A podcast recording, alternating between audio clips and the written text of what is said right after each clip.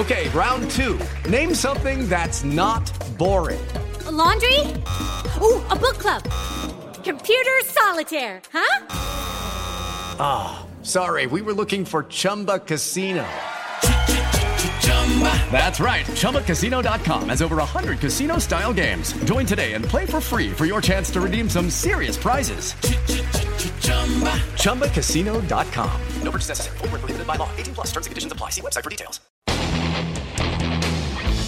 Ciudadanos Informados. Informando. Este es el podcast de Iñaki Manero. 88.9 Noticias. Información que sirve. Tráfico y clima cada 15 minutos. alrededor del fuego se juntaban los clanes humanos, ¿no? las familias, las primeras familias humanas, para contarnos historias. Pueden ser mitos, leyendas, historias de cacería, pero el conocimiento se transmitía hasta que se creó la escritura de manera oral. Y pues una referencia la tenemos cuando le contamos un cuento a nuestros hijos antes de dormir. Fíjense nada más, ¿no? Cómo, cómo sobreviven las cosas y las costumbres. ¿Qué de importante tiene seguir esta transmisión oral de historias, contarle cuentos en la cama a nuestros hijos? ¿Qué estimulamos en sus mentes? Y también qué estimula en nosotros. Vamos a platicar, le agradecemos que nos tome la llamada en 88.9 Noticias a Violeta Maldonado, licenciada en Pedagogía Sistémica y co-creadora del Sistema de Aprendizaje y Desarrollo Integral y coeditora del libro El Grito Azul. Violeta, gracias por tomar la llamada. ¿Cómo estás? Muy bien, muchísimas gracias Iñaki por tu invitación y saludos a todos tus, a todo tu auditorio. Eh, Violeta, ¿qué pasa? ¿Qué pasa en la mente de un niño en el momento en que, en que nos tomamos 5 o 10 minutos de contar una historia antes de dormir? Gracias Iñaki, pues como bien lo mencionas, para empezar, digamos que es una tradición. Y para el niño es importantísimo escuchar la voz de los padres, sobre todo de la madre, porque va a fomentar en primer lugar un vínculo un vínculo de calidad, un vínculo afectivo que va a desarrollar adelante lo que es la seguridad, la confianza, la autonomía. Entonces, a través de la lectura vamos a tener el desarrollo cognitivo y también emocional y, por supuesto, un lazo de confianza entre padres e hijos. El niño es importantísimo que escuche la voz de la madre. Se dice que un bebé a partir de los seis meses ya está listo para poder leer los gestos de la madre, por ejemplo, del padre, de, de las personas que le rodean. Entonces ya a partir de ahí se le puede empezar a leer para que más adelante crezca con mucha seguridad y pueda tener pues un desarrollo de habilidades en la escuela. El leer, el leer y contar cuentos a tus hijos fomentar la imaginación, a lo mejor también tiene que ver con el vocabulario, el que los niños desde los niños, las niñas desde luego de chiquitos reconozcan la voz de mamá o de papá, o incluso también beneficios para uno como papá, ¿no? Eh, yo me acuerdo que momento de paz que me puedo acordar, así donde dice estoy en paz, es cuando le contaba cuentos a, a mi hija, ahora él me los cuenta a mí, ¿no? Pero, pero antes de que él se durmiera, pues nos estábamos un ratito y abría el libro y yo le inventaba todo el cuento porque a veces ni siquiera tenía que leerlo y él terminaba de contarme el cuento a mí, ¿no? Él terminaba de armar la historia hasta que se acababa dormido. Creo que son unos momentos de paz extraordinarios, hoy que es el día de la felicidad. Pero bueno, le dejaba la pregunta a la licenciada Violeta Maldonado, licenciada en Pedagogía Sistémica, co-creadora del Sistema de Aprendizaje y Desarrollo Integral y coeditora del libro El Grito Azul, sobre la corresponsabilidad entre papá y mamá, si es que hay papá y mamá ¿no? en, la, en la casa, en la familia, de turnarnos porque siempre es uno, o es el papá o es la mamá, ¿no? Ay, qué flojera, ve y tú y cuéntale el cuento. Es muy importante el turnarnos para, para contar estas historias, sobre todo en la noche, Violeta. Es lo ideal. Digamos que actualmente ya estamos eh, tratando de eh, contagiar una paternidad consciente, que habla justamente que los padres ambos puedan disfrutar de la compañía de sus hijos. Y qué mejor que hacerlo a través de la lectura te escuchaba decir que a tu hija efectivamente le leías o a tu hijo narrándole el cuento y eso es lo que lo hace especial. No necesariamente tiene que ser un libro, sino que el padre y la madre, además de que puedan compartir esa pasión por la lectura, puedan incluso narrar, inventar y, y bueno, ir mirando cómo ese hijo, cómo esa hija va teniendo este acompañamiento afectivo. Depende mucho también de la edad de los niños y, bueno, la idea, te estaba yo escuchando del Día de la Felicidad, déjame comentarte también que las personas que leen libros son más propensas a ser felices con sus vidas. Eso ya es un dato que, que se tiene varios estudios al respecto. Sí, claro, hay, hay endorfinas y otro tipo de químicos ¿no? que circulan en tu cerebro cuando estás cuando estás leyendo algo agradable. En, en, en, el cerebro de los niños, ¿qué se empieza a producir? Además de este, de este apego emocional con papá y con mamá.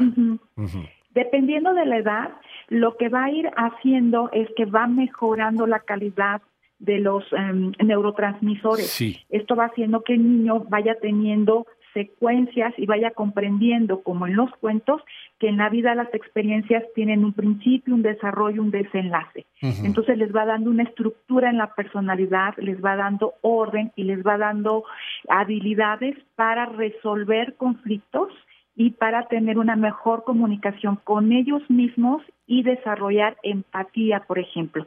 Además de ampliar el vocabulario, de tener una mejor comprensión y análisis, criterio propio y sobre todo en todo lo que es la asignatura de lenguaje y comunicación que anteriormente se llamaba español, tener unas notas excelentes. Violeta, ¿en qué momento eh, se empieza a perder este, este apego o este interés del niño porque le cuenten cuentos? Y, ¿Y, en qué se puede transformar eso ahora que dices que es la, la comunicación entre padres e hijos? Se transforma en otra cosa, ¿no? Se transforma más adelante en que los hijos puedan tener una confianza para contar a los padres qué es lo que está ocurriendo con ellos. Sin embargo, el placer por la lectura, si realmente es genuino en los padres, no termina. Es decir, finalmente los adolescentes y los adultos después se comunican con sus padres justamente a través de fomentar ese gusto por la lectura en donde ya pueden compartir un criterio, un análisis, resolver a través de la metáfora. Eh, digamos que lo más importante es que los padres realmente sí tengan un gusto genuino por la lectura para que se transforme en un lazo de poder y no se quede como una tarea más o algo por cumplir para desarrollar la inteligencia. Definitivamente tiene que haber esta, esta emoción por la lectura, este gozo, para que se transmita desde ese lugar y no por obligación. Eh, a ver, eh, nos están escuchando, por ejemplo, una pareja que dice, híjole, ¿qué tal si le hacemos caso a Violeta Maldonado y empezamos a contarle cuentos a, nuestros niños? ¿Cómo, eh, si nunca lo hemos hecho, si en casa no ha habido gusto por la lectura, cómo podemos comenzar a, tener los elementos para, para iniciar esta relación con nuestros hijos? Es importante primero detectar la edad. Eh, la edad de los niños nos va a mm, permitir elegir un buen libro para ellos. De una manera muy general, podemos decir que los niños más pequeños, entre, digamos, dos añitos y siete años, van a preferir los cuentos de fantasía, los cuentos clásicos.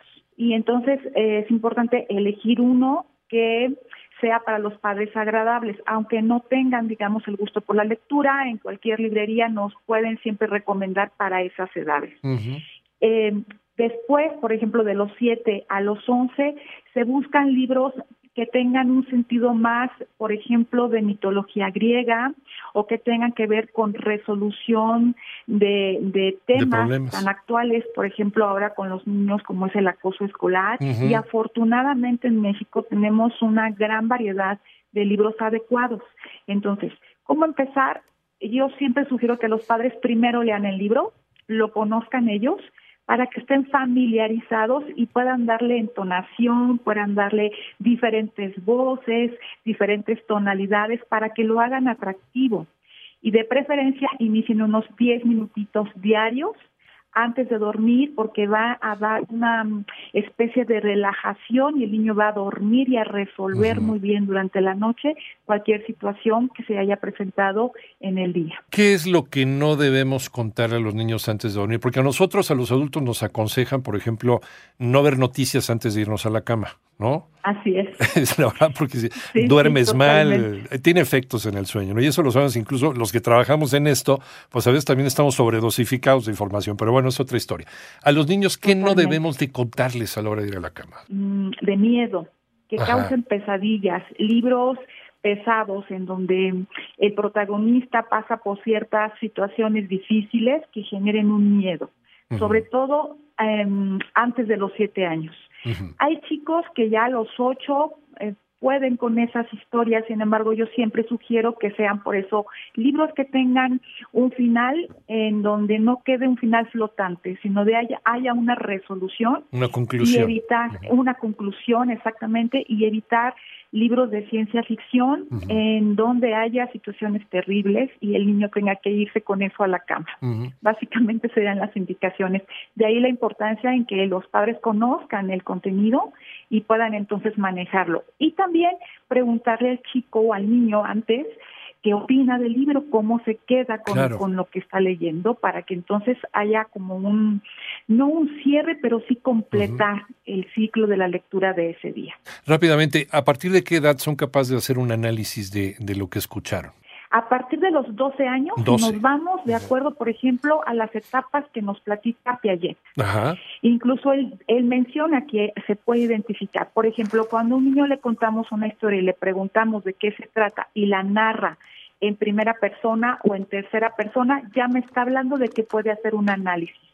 Esta estadio varía, pero digamos que de alguna manera general es después de los 12 años, entre los 13 y los 14, ya podemos hablar de que puede existir un análisis de las historias y de los cuentos. Diez segunditos, Violeta, ¿alguna, alguna bibliografía que nos regales, algún libro que nos, eh, que, nos puedas eh, regalar para, para tener más información, papá y mamá, sobre lo que nos has estado platicando? Claro que sí, hay muchísimos. Los que yo prefiero son los clásicos, sobre todo Hermanos Green. Los Hermanos Sería lo que yo estaría recomendando porque hay para todas las edades y son cuentos de resolución.